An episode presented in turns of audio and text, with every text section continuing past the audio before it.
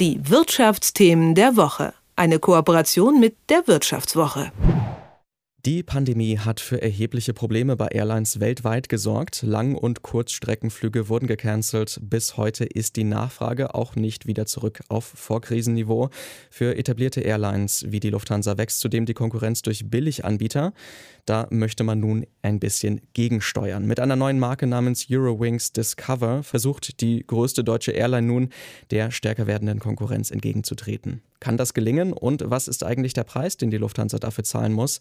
Über diesen etwas holprigen Start von Discover spreche ich mit Rüdiger Kianikress von der Wirtschaftswoche. Guten Morgen. Guten Morgen. Ja, warum kommt denn jetzt eigentlich diese günstigere Konkurrenz auch gerade für die Lufthansa auf? Ähm, wo ist dieses Phänomen entstanden?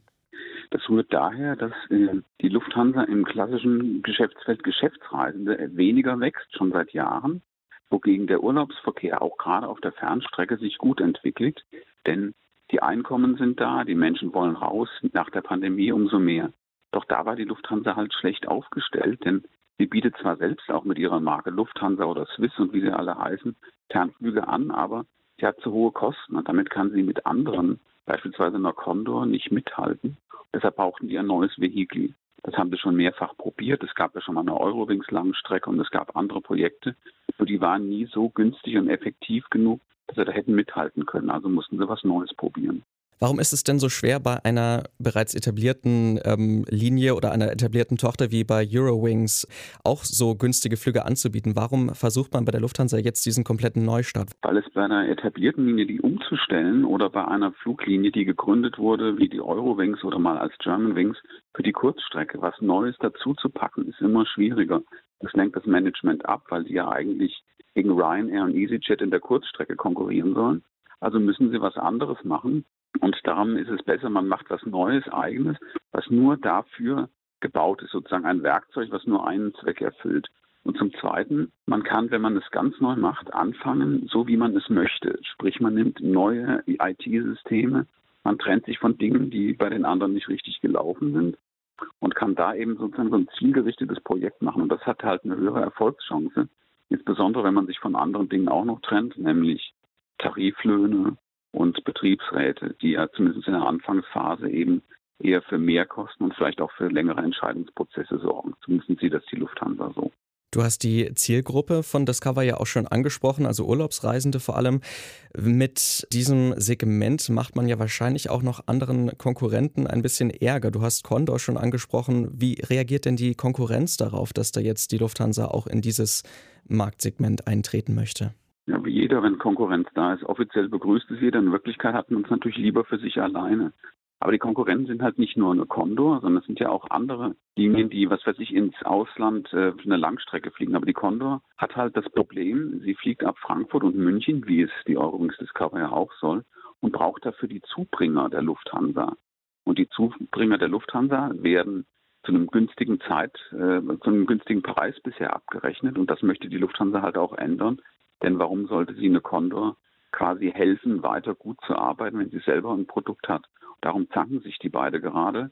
Bis vor das Bundeskartellamt darf die Lufthansa die Preise erhöhen und wenn ja, wie weit? Oder muss sie der Condor quasi die gleichen Bedingungen bieten wie ihrer eigenen Tochter?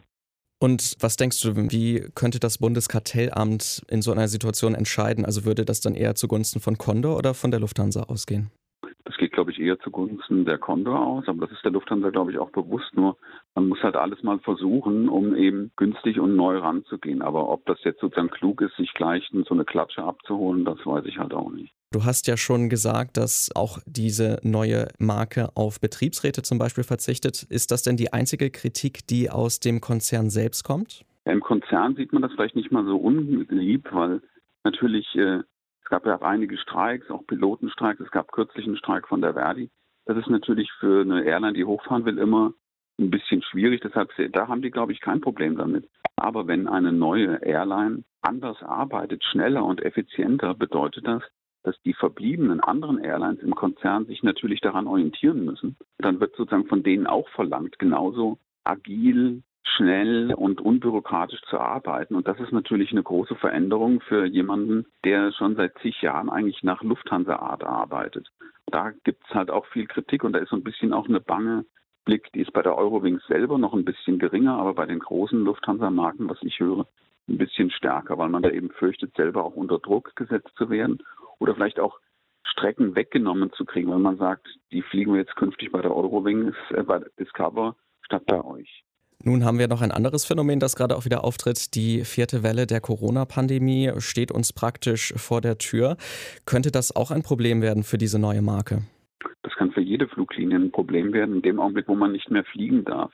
Die Eurowings Discover ist zum Beispiel nach Marokko geflogen und Marokko hat quasi über Nacht alle Flüge eingestellt und alle Fluglinien mehr oder weniger gebeten, nicht mehr zu kommen. Das ist natürlich auch etwas. Andererseits, wenn sie natürlich als Airline jung und flexibel ist, kann sie sich vielleicht schneller auf so eine Veränderung einstellen als die großen. Aber es ist natürlich, je weniger Nachfrage da ist, umso schwieriger wird es natürlich für ein neues Unternehmen, sich zu etablieren. Vielleicht auch, weil im Zweifel, wer noch fliegt, dann eher Premium und besser bucht und dann wahrscheinlich die größeren Konzern-Airlines nimmt. Die Lufthansa möchte mit der neuen Marke Eurowings Discover den Markt der Billiganbieter ein wenig aufmischen, doch es regt sich Kritik, teilweise auch innerhalb des Konzerns. Darüber habe ich mit Rüdiger Kiani-Kress von der Wirtschaftswoche gesprochen. Vielen Dank für deine Zeit. Bitte, bitte. Bis dann. Tschüss. Die Wirtschaftsthemen der Woche. Eine Kooperation mit der Wirtschaftswoche.